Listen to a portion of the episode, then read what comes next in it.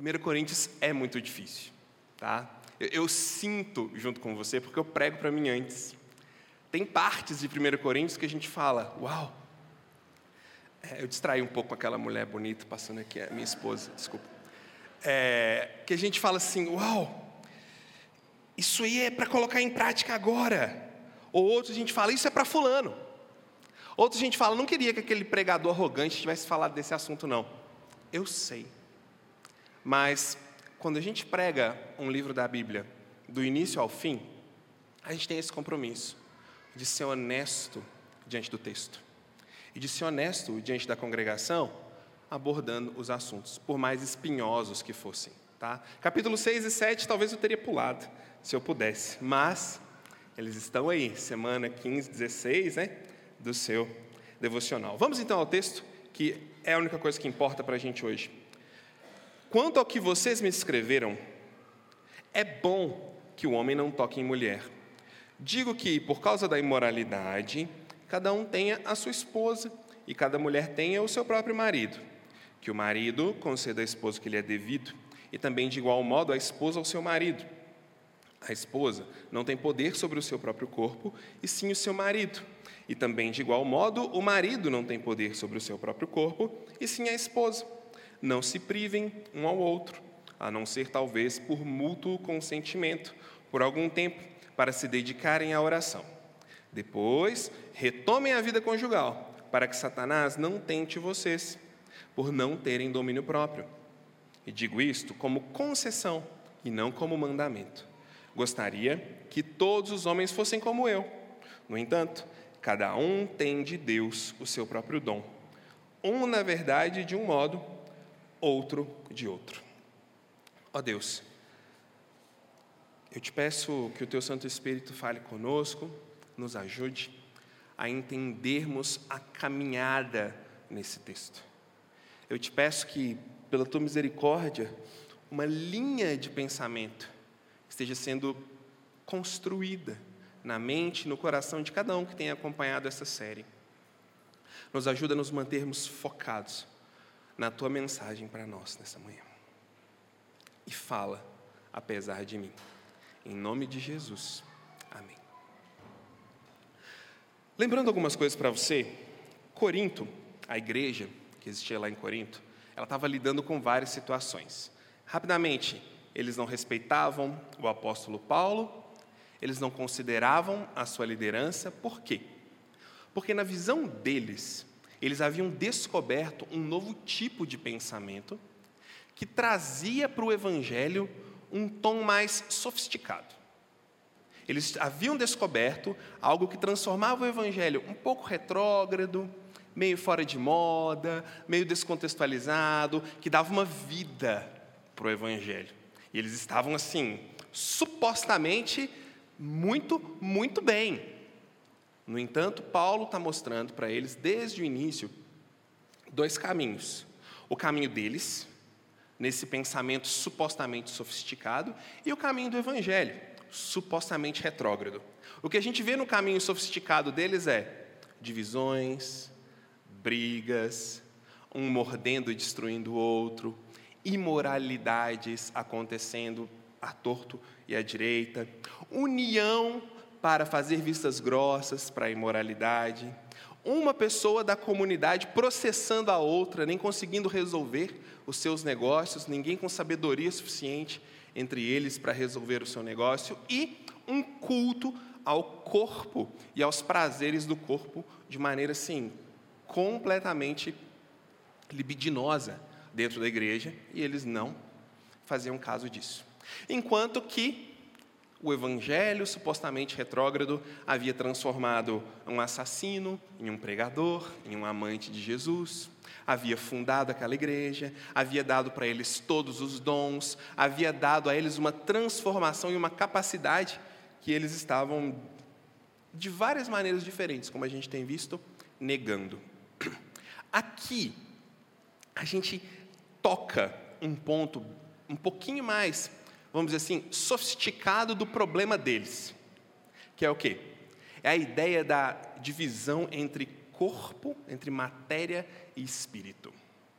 Eles lidavam lá, muito de perto, com essa ideia neoplatônica de que matéria, corpo, é mal, é ruim, não presta. O que vale é aquilo que está num mundo superior, onde as ideias, onde as essências, elas são puras e verdadeiras. Lembra que eu disse que todo pensamento dá luz a uma atitude moral e ética? Pois é, esse pensamento, essa distinção entre matéria e espírito, alma, essência, estava produzindo no meio deles o seguinte, em vários aspectos. Ah, o que importa é o espírito. Então o que eu faço com o meu corpo, não tem problema.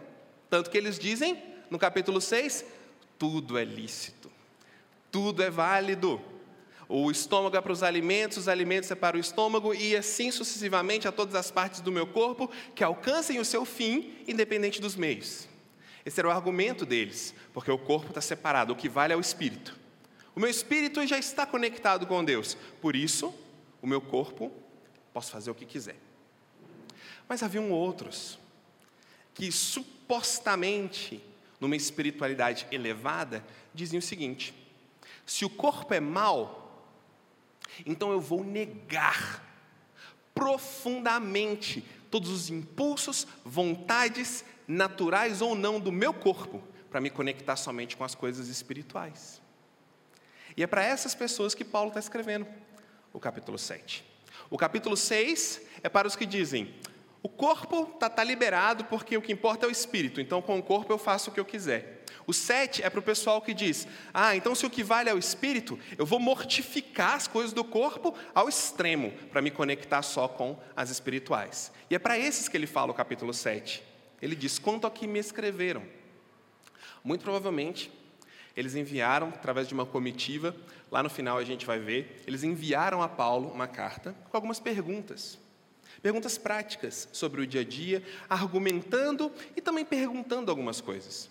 E o que está acontecendo no 7 é que chegou até Paulo a seguinte questão: já que as coisas do corpo são impuras, eu vou dar um passo de espiritualidade a mais.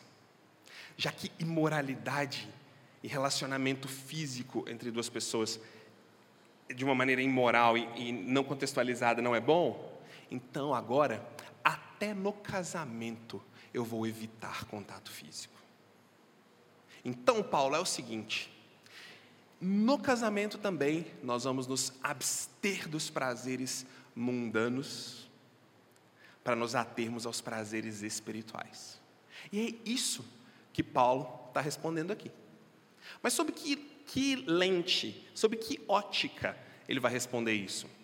A gente não pode pegar esse texto e colocar uma, uma lupa em cima dele e tentar tirar dele todas as respostas sobre ele. Porque esse texto foi escrito por um autor. Esse autor escreveu numa carta específica. Essa carta específica tem uma linha de pensamento.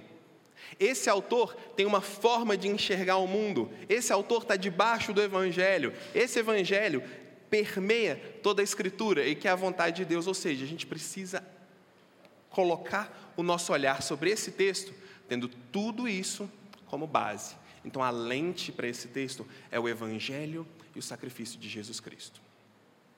Volta um pouquinho no capítulo 6, versículo 18. Diz assim: Fugir da impureza.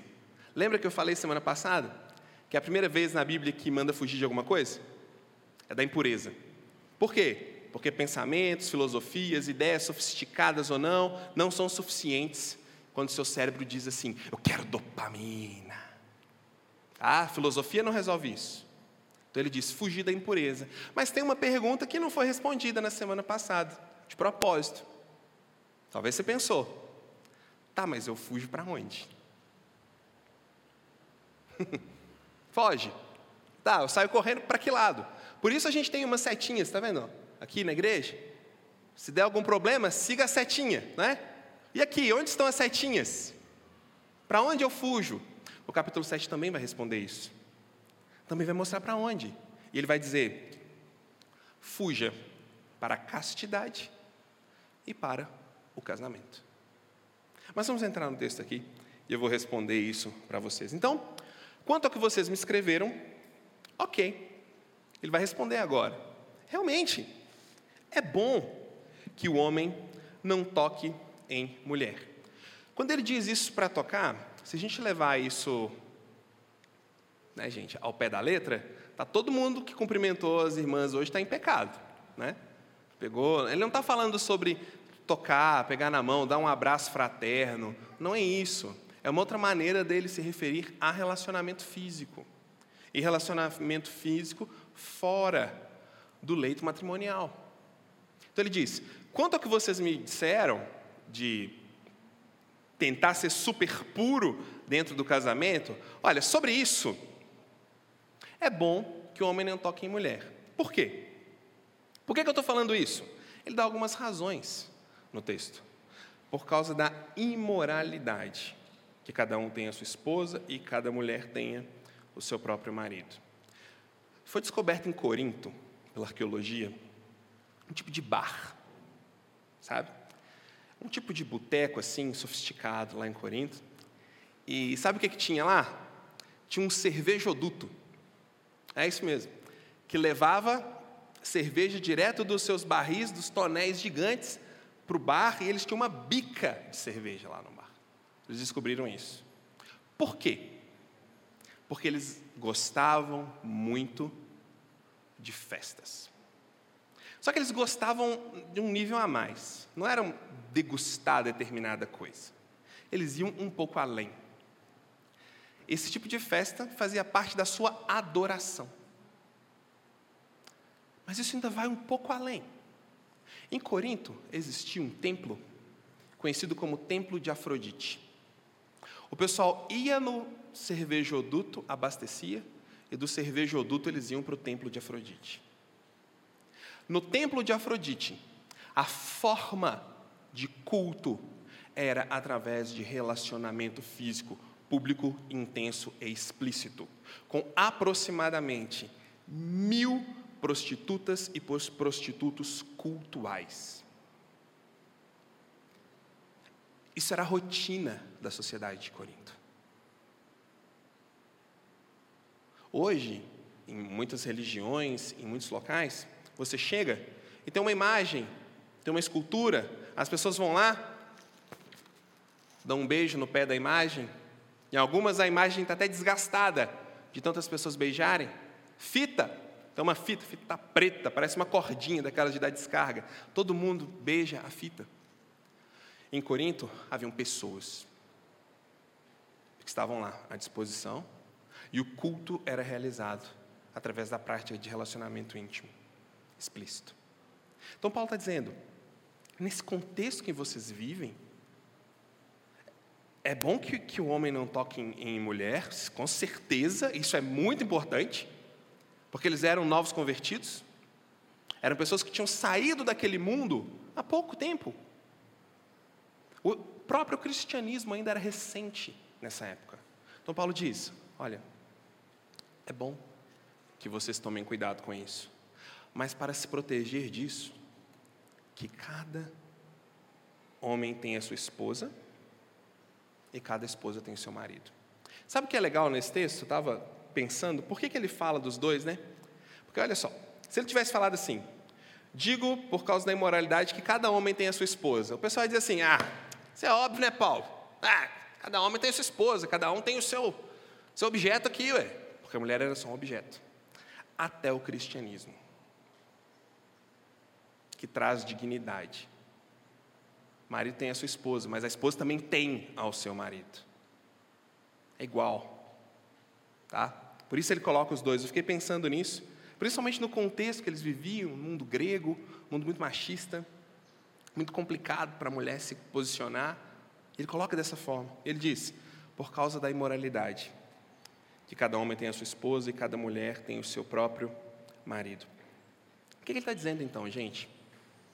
Dois aspectos aqui agora, voltando ao fugir da impureza. No versículo 7:1 ele diz: Quanto ao que vocês me escreveram, é bom que o homem não toque em mulher. Até que ponto que Paulo experimentava e vivia isso? No versículo 7 a gente tem uma, uma pista aqui de como que era isso para ele. Gostaria que todos os homens fossem como eu. No entanto, cada um tem de Deus o seu próprio dom. Um, na verdade, de um modo, outro de outro. Muito provavelmente, Paulo era viúvo. Tá? Para alguém ter um conhecimento profundo, como ele tem de casamento, de relacionamento matrimonial, que a gente vê nas cartas dele, ele não era alguém que nunca havia se casado. Não era alguém que nunca havia experimentado. Ele entende assim das tretas, dá para ver direitinho quando ele fala que ele vivenciou, ele experimentou. Mas nesse momento ele diz: Olha, eu estou num contexto de castidade, de, celibato. Eu não tenho ninguém com quem eu me relacione, eu não tenho ninguém que ande comigo. E assim, o que ele está dizendo, gente, é: no contexto que vocês vivem, de imoralidade extrema, e assim, ele está aqui nesse momento da história, seriam. Eles estão experimentando as contrações iniciais para o parto da perseguição extrema aos cristãos. Ainda não havia começado, mas as contrações já começaram, eles já estavam sentindo, porque os próprios judeus já perseguiam os cristãos aqui. Então Paulo está dizendo: olha, nesse contexto de moralidade extrema, de perseguição que já bate as portas, talvez seja melhor continuar como eu estou. Talvez seja melhor continuar sem ninguém, porque você fugir, como vocês vão precisar fugir, com uma esposa, cinco, seis filhos, doze filhos, é mais complicado. Então, por causa do momento, talvez é melhor vocês serem como eu sou. Mas, ele vai dizer: Deus dá um dom para cada um. Cada um recebe de Deus o seu dom. Esse era o dom de Paulo nesse momento. O dom de estar sozinho, o dom do celibato. Mas para outros não. Tá? Para outros não era essa a questão. Então, o primeiro local para onde ele recomenda ou para onde a gente foge da impureza é para uma vida de castidade, é para uma vida solitária, porém pura. Porém longe da imoralidade. A segunda forma de se fugir da impureza é no casamento. Mas por que, que o casamento é uma forma de se fugir da impureza? Não quer dizer que eu caso para fugir? Paulo não está falando aqui de razões últimas, né? Ele não está dizendo casamento é para isso. Não, tem textos muito melhores onde ele explica a natureza profunda do casamento. Mas ele está pegando um aspecto e contextualizando com a situação deles para dizer: tem esse aspecto. O casamento protege vocês nesse âmbito, para essa área específica. Então ele diz: em relação à imoralidade que vocês vivem, que cada um tenha a sua esposa e que cada esposa tenha o seu marido. E ele continua no versículo 3: que o marido conceda à esposa o que lhe é devido. Mundo grego, masculino, machista, e dizer: Isso mesmo! É isso mesmo. É. Mas Paulo, Paulo não é esse tipo de cara. E também, de igual modo, a esposa e seu marido. A esposa não tem poder sobre o corpo. Os machistas dizem, é, Paulo. E sim o marido. E também, de igual modo, o marido não tem poder, mesma palavra, sobre o corpo, e sim a esposa. O que, que Paulo está dizendo? Paulo está falando sobre corpo. Não é? Deixa eu te falar. Se a gente tirar um recorte desse texto, tá bom? E bater assim, ó, no rosto das pessoas dizendo casamento é sobre isso, a gente está errado. Tá? Aqui não é o ponto onde se começa a definir casamento. Tá bom? Nós não começamos a definir casamento aqui. Não pode ser menos do que isso aqui, mas é muito mais. Porém, Paulo pegou esse aspecto. E o que, que ele quer dizer com isso? Mais uma vez, Paulo vai apelar para a sublimidade da coisa. E isso é que eu estou achando mais legal. Ele vai apelar para a beleza do processo. Olha só, lá no capítulo 6, no versículo 20, ele diz assim: Porque vocês foram comprados por preço. Agora, pois, glorifiquem a Deus onde? no corpo de vocês. Que preço foi esse? Foi o corpo de alguém. O preço para a dignidade do corpo dos cristãos foi o corpo de alguém sendo entregue, não como seu, mas como deles. Lembra da ceia que nós celebramos na semana passada? Esse é o meu corpo, que é dado por vocês. E toda vez que participamos da ceia, tomamos parte nesse corpo. Paulo está com isso em mente quando ele traz essa recomendação para os casais. Ele está dizendo: vocês cuidam uns dos outros, quando a semelhança de Cristo, vocês entregam seus corpos uns, ao, aos outros, marido e esposa, óbvio, né? Isso é muito lindo. Isso é mais do que relacionamento físico. Isso é mais sobre você tem que dar o que é devido. Isso é mais do que deliberar especificamente de forma taxativa. Isso é trazer para o momento beleza. Porque olha, para trazer maldade, dolo para esse momento, a gente já tem demais. Já é sobrecarregado o nosso mundo, nós falamos semana passada. Se uma empresa quer vender calça jeans, ela coloca uma pessoa sem calça. Porque corpo vende. Porque relacionamento de intimidade vende, porque prende as pessoas. Foi transformado numa coisa suja. Mas é algo belo, que representa cuidado, que representa entrega, que representa proteção. Até pouco tempo na história, o pecado original de Adão e Eva era considerado o relacionamento íntimo. Vejam a que nível as coisas belas que Deus criou têm sido relegadas. Não foi isso, nós sabemos. Mas por que razão alguém diria que o relacionamento íntimo, belo, entre um homem e uma mulher no leito do casamento, representaria o pecado original que trouxe a humanidade até esse ponto? Nós já temos maldade demais em cima desse assunto nós já estamos carregados demais com sujeiras sobre esse assunto. Os coríntios já estavam sobrecarregados demais de imoralidades, por isso Paulo apela para, na linha de pensamento, para a única coisa que até agora tem se mostrado capaz de transformação. Oh, isso aqui é espetacular. Fiquei maravilhado pensando nisso. Ele apela para a única coisa que trouxe transformação para eles: Cristo e o seu sacrifício.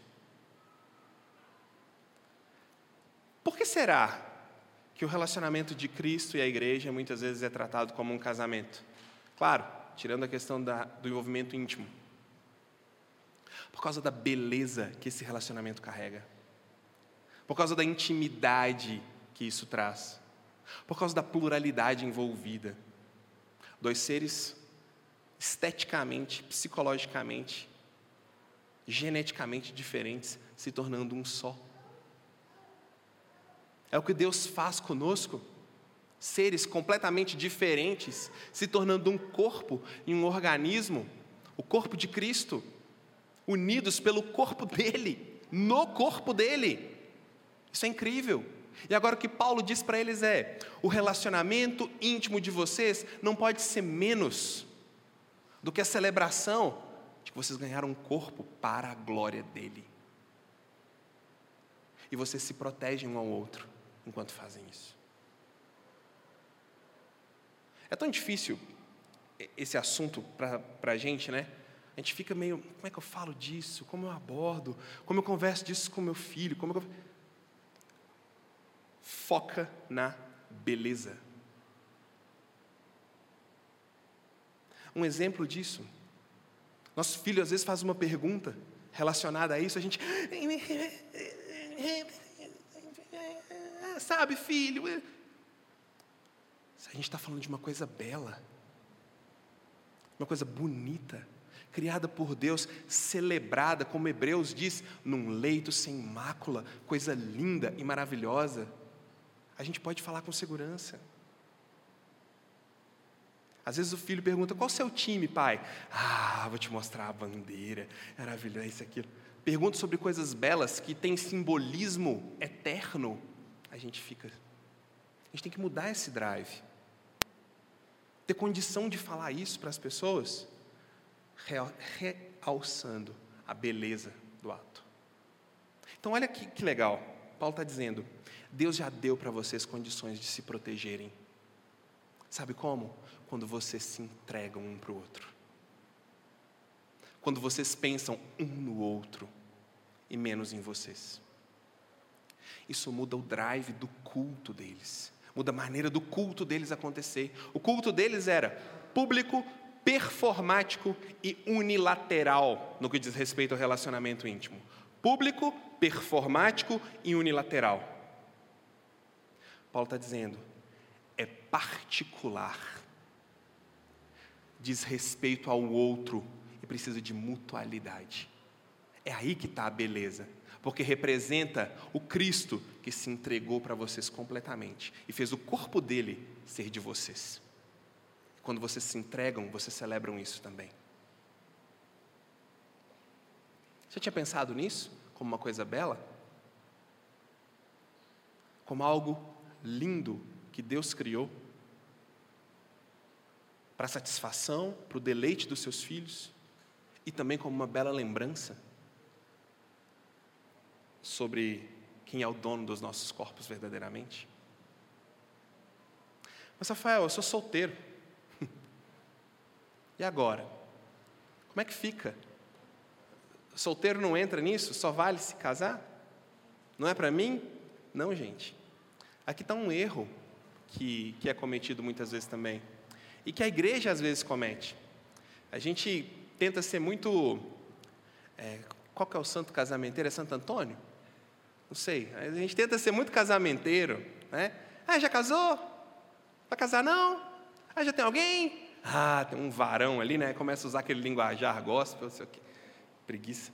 Mas solteiro também é gente.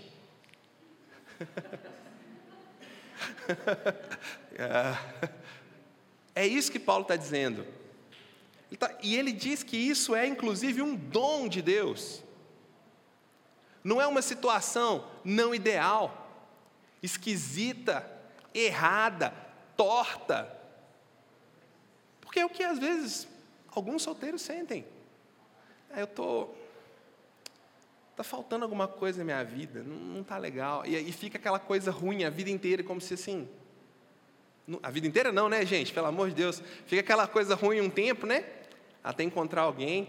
Mas Paulo está dizendo: se não encontrar, tá tudo bem. Mas isso é um dom que Deus vai te dar. Ele fala no versículo 7. Ah, seria bom, né?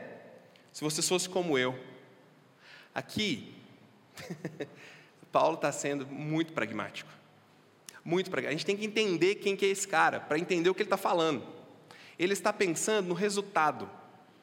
Ele está pensando na praticidade da coisa. Ir para a próxima cidade, pregar o evangelho, tomar uma surra, ser espancado, depois ser apedrejado, ressuscitar, ir para outro lugar, tomar uma mordida de uma cobra, ficar doente, levantar, ir para outro, até ser decapitado. Ele tá...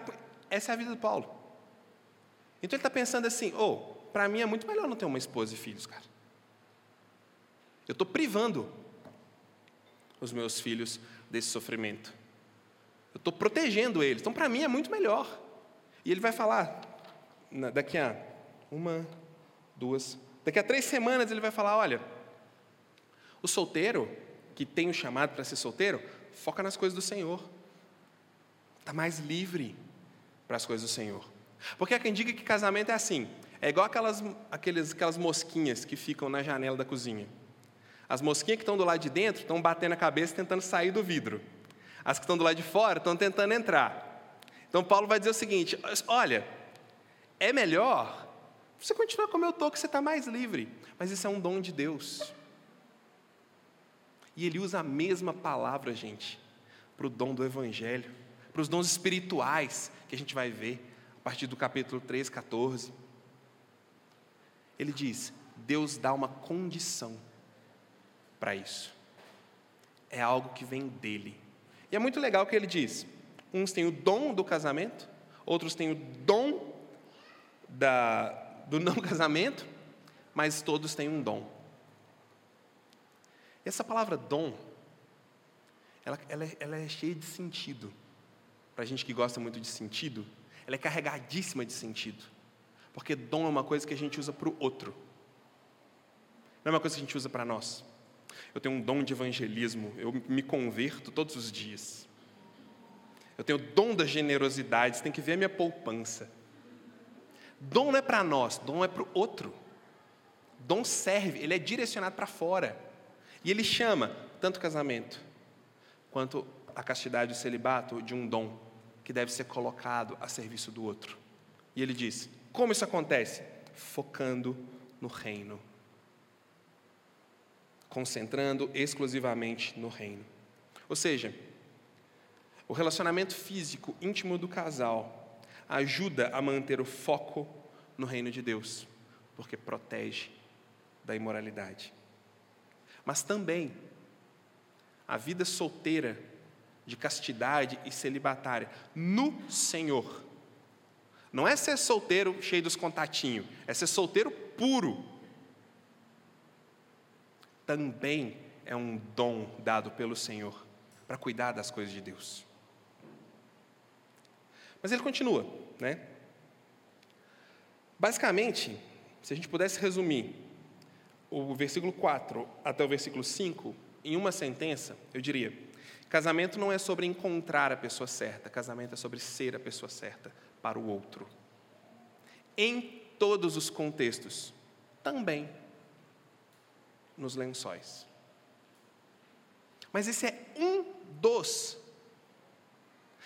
Volto a repetir, é um erro usar esse texto como se ele fosse o início da definição do que é um casamento. Isso é uma faceta de algo muito maior e muito mais belo, inclusive, do que a beleza desse engajamento físico aqui. Mas é sobre isso também.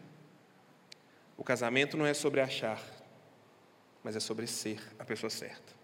Mas você lembra que tinha um pessoal só, que estava querendo, de tudo quanto é jeito, ter uma santidade superior. Lembra disso? O pessoal queria assim se desvencilhar das coisas do corpo, né? É aquele pessoal que pega um chicotinho e fica batendo, sabe? Teve um, monge no início da, da, da história da igreja cristã, Orígenes, que ele levou tão a sério isso, levou tão a sério aquele versículo: se o teu olho direito te faz pecar, arranca-o porque é melhor entrar sem o olho do que não entrar no reino do céu. Ele fez isso, acabou esterilizando a ele mesmo. Então tinha esse pessoal que queria ter uma super santidade. Olha o que, que Paulo fala. É junto, gente, é mútuo. Paulo diz, é sobre os dois, não é unilateral. Então tá bom. Eu vou falar para vocês como concessão e não como mandamento. Por quê? Porque não tem mandamento sobre isso. Na verdade, a orientação não é essa, é outra. Mas vamos ter uma concessão. Então vamos, tentar achar uma maneira de vocês conseguirem se dedicar ao Senhor de verdade. Então vou te falar como e o que você deve fazer. E ele diz: Não se privem um ao outro, a não ser por mútuo consentimento por algum tempo para se dedicarem à oração. Depois, retomem a vida conjugal, para que Satanás não tente vocês por não terem domínio próprio. O que ele está dizendo aqui? E digo isso como concessão, não por mandamento. Versículo 6. Ele está dizendo: é mútuo.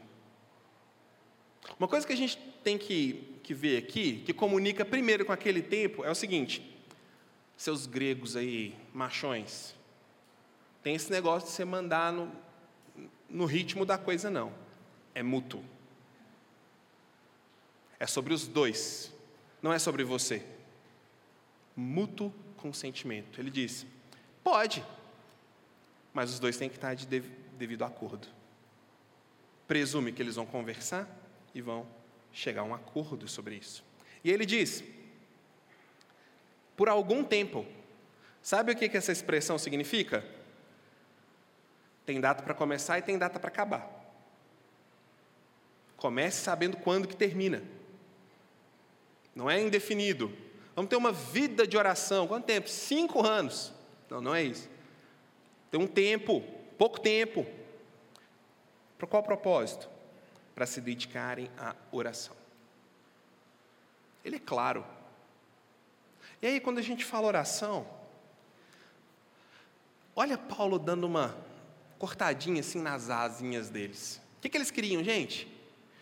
Nós somos muito santos, nem no casamento. Olha só. Lembra que eu falei que a gente tem que interpretar o texto à luz de toda uma unidade? Tu, porém, quando orares, entra em teu quarto, fechada a porta, orarás a teu pai, teu pai que te vem em secreto te recompensará. Você lembra quem disse isso? Jesus, o Mestre. Vai orar. Mas vai orar no seu quarto. Vai orar de verdade. Não vai orar na praça. Ah, olha, como eu sou diferente. Não, não. Espiritualidade não é sobre isso. Vá se dedicar a uma espiritualidade de verdade. Esse, na verdade, isso na realidade é o sentido de um jejum, por exemplo. Algumas pessoas me perguntaram outro dia sobre o que é jejum. É, a pergunta: o que, eu tenho que fazer? O que que jejum é para conseguir uma classe específica de bênçãos, né? E tal? Não. Não é sobre isso. Jejum é sobre dizer para o nosso corpo. Jejum, gente, é um período que a pessoa fica sem comer, sem alimento, tá? É quando a gente diz para a necessidade mais básica do nosso corpo, fome, mais fundamental. Eu domino você para me dedicar a algo superior, a oração e a presença de Deus. Por isso que o próprio Jesus diz: isso não é uma coisa que você faz mostrando para os outros. É o mesmo sentido aqui, só que é um jejum de outra coisa, não, não de alimento. E ele diz: então vai, por mútuo consentimento, por pouco tempo, com foco na oração para quê? Para que Satanás não vos tente. Tem, tem uma história sobre essa coisa do tempo, que eu posso um dia falar sobre isso com, com mais detalhes, em uma reunião de casais, mas sobre a questão do tempo, que tinha um empresário muito rico, que ele sempre saía para pescar. E ele ficava muito tempo longe da esposa dele. Ele pegava o mordomo da casa dele e a cozinheira, chamada Zefa, que era uma cozinheira assim, bem, pessoa mais, bem feinha assim, mais acabadinha, na visão dele, e ia para o mar com eles. O pastor chamou ele, disse assim: meu irmão, você está ficando três meses no mar pescando. Aqui, 1 Coríntios, você não está lá orando esse tempo todo e eu acho que a sua esposa não concordou. Isso vai trazer problema para você, meu irmão. Cuidado! Fica tranquilo, pastor, eu sei quando, quando é hora de voltar. Mas quando? Quando que é hora de voltar? Quando a Zefa começa a ficar bonita para mim. É hora de voltar. Quando ele diz, para que Satanás não vos tente por causa da incontinência, por não terem domínio próprio, é sobre isso. Se há uma proteção à impureza, deve ser algo intencional. Se há uma, um cuidado para com o outro, deve haver na mutualidade uma intencionalidade. E ele fecha no versículo 7, né? Gostaria que todos os homens fossem como eu. No entanto, cada um tem de Deus o seu próprio dom. Um, na verdade, de um modo, outro de outro. Gente, então, basicamente, o que nós podemos aprender aqui é o seguinte: o casamento não é necessariamente para todos. Pode existir pessoas com um dom, um chamado específico a uma vida celibatária. Ah, Rafael, eu sou solteiro? Assim, eu, como é que eu sei que, que eu tenho um chamado para isso? Então, se você está doido para casar, você não tem. É simples. Não é o tempo, tá? Não é que está um tempão esperando alguém, ninguém aparece. Talvez Deus tenha um dom. Não, Deus não funciona assim. Deus não joga dados, meus amigos solteiros. Deus não joga dados. Deus não brinca com você. Deixa ele ali. E a gente não está com um binóculo tentando encontrar a vontade de Deus no mundo. Perdido. Não, não, não é assim que Deus funciona. Se Deus tem um dom para nós, Ele dá. ele revela, ele deixa claro, ele nos ajuda a discernir aquilo, ele não deixa a gente confuso. Deus não é Deus de confusão. Pode ser que casamento não seja para todos. A gente tem exemplos de pessoas que viveram uma vida de castidade e se dedicaram exclusivamente a Deus. Quantos santos da igreja viveram uma vida de castidade e se dedicaram exclusivamente? Alguém conhece o marido de Madre Teresa de Calcutá? Você ouviu falar dele? Não tem, né? Pois é. Foi chamada aquilo, viveu a vida toda dedicada aos pobres. São casos específicos, mas Deus chama com um propósito. Ele mostra, ele revela aquilo de, de maneira clara. Até hoje eu nunca conheci assim, uma pessoa com esse chamado específico. De verdade. Deve ser uma coisa muito doida, né? Dom de Deus mesmo. Algo dado por Deus. Outra verdade que a gente aprende é que o casamento, dentro da sua beleza, ele tem um, um dos seus propósitos, é cuidar do cônjuge. É a proteção do seu esposo e da sua esposa. Sabe, isso serve para nós que somos casados, isso serve para quem é solteiro. Casamento não é sobre achar a pessoa certa para te fazer feliz. É sobre achar uma pessoa certa para cuidar. E ser a pessoa certa na vida dessa pessoa.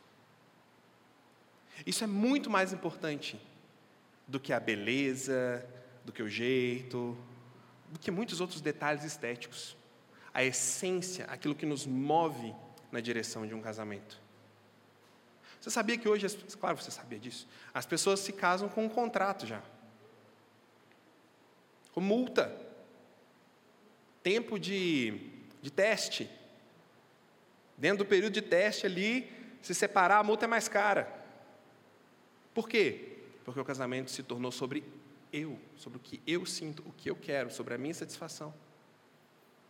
A gente é feliz de verdade quando a gente faz alguém feliz. E não quando a gente busca a nossa felicidade a todo custo. Se você observar, aquelas pessoas que buscam a felicidade a todo custo, e que talvez até têm todos os elementos que caracterizam nessa vida uma pessoa feliz, muito provavelmente são as pessoas que você não quer ficar perto delas, porque elas são extremamente autorreferentes, autocentradas e enjoadas de se conviver. Ah, mas tem benefícios né, de conviver com essa pessoa. Ninguém convive com um caixa eletrônico a vida inteira. Você não viaja com um caixa eletrônico, viaja por causa dele. Você não ama um caixa eletrônico, você não se relaciona com um caixa eletrônico, você não tem intimidade com um caixa eletrônico. A gente precisa de outro. A gente precisa de reflexividade com outra pessoa. Paulo sabia disso. E ele diz: Isso é sobre ser servo. Por último, o casamento requer mutualidade de intencionalidade física.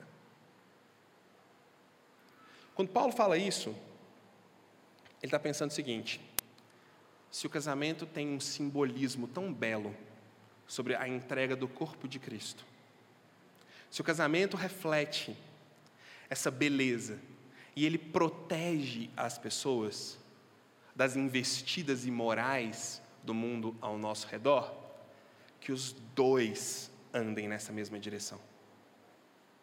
Porque se houver diferença de propósito, nós vamos começar a ter conflitos e sérios conflitos. As causas de divórcio hoje e os números de divórcio, eles estão aumentando, eu estou inclusive desatualizado.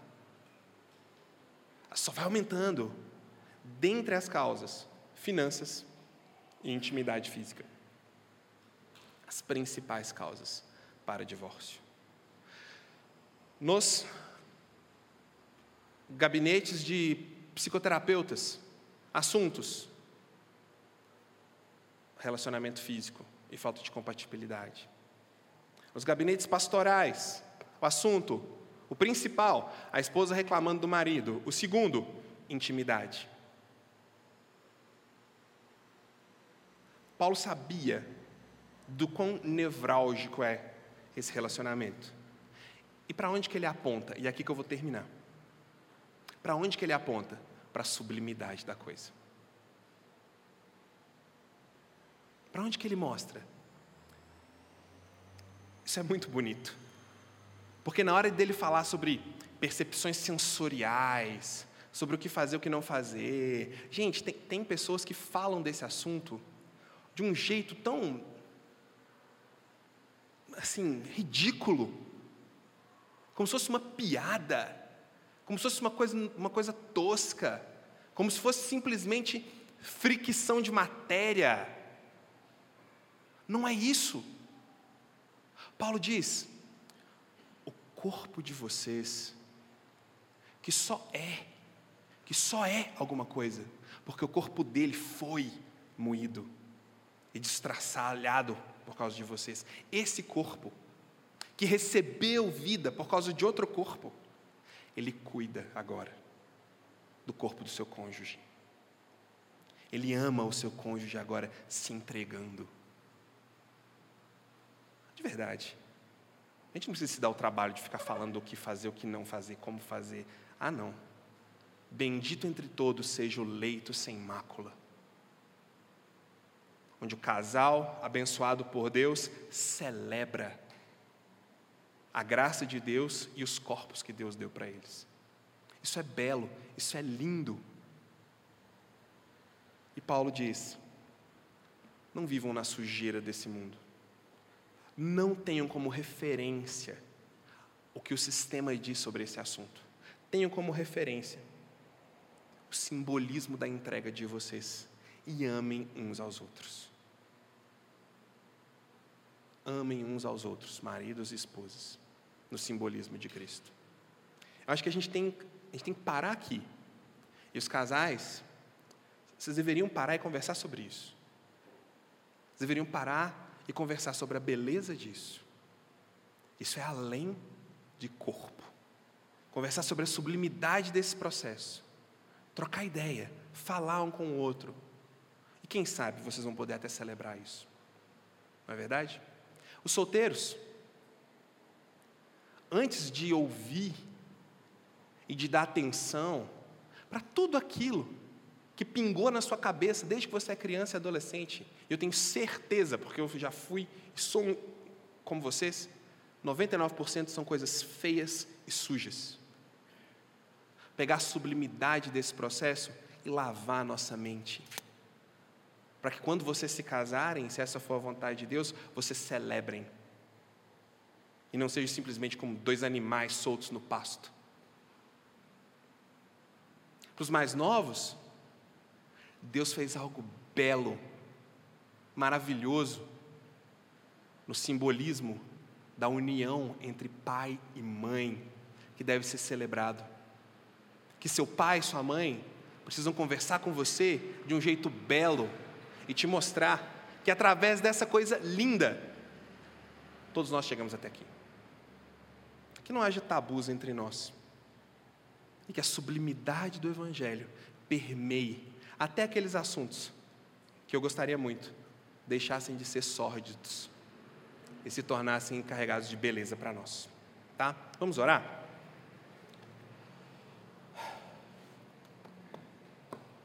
Senhor Deus, muito obrigado, porque em cada detalhe nós podemos experimentar a beleza de Cristo.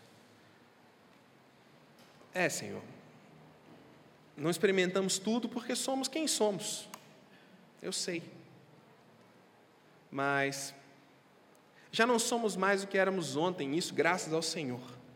Então por isso nós celebramos a beleza, a beleza que se manifesta da união de Cristo com a tua igreja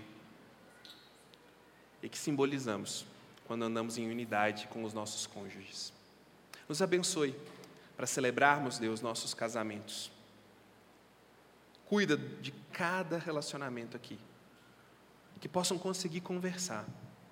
E Deus, eu te peço, para que se eles não conseguirem conversar, que eles busquem ajuda pois eles estão sendo privados de uma beleza maravilhosa. Deus, eu te peço pelos solteiros. Pai, cuida de cada um nas suas lutas, nas suas tentações, no amadurecimento, no desenvolvimento de suas personalidades, de sua espiritualidade. Abençoe-os com o teu chamamento, com o teu propósito.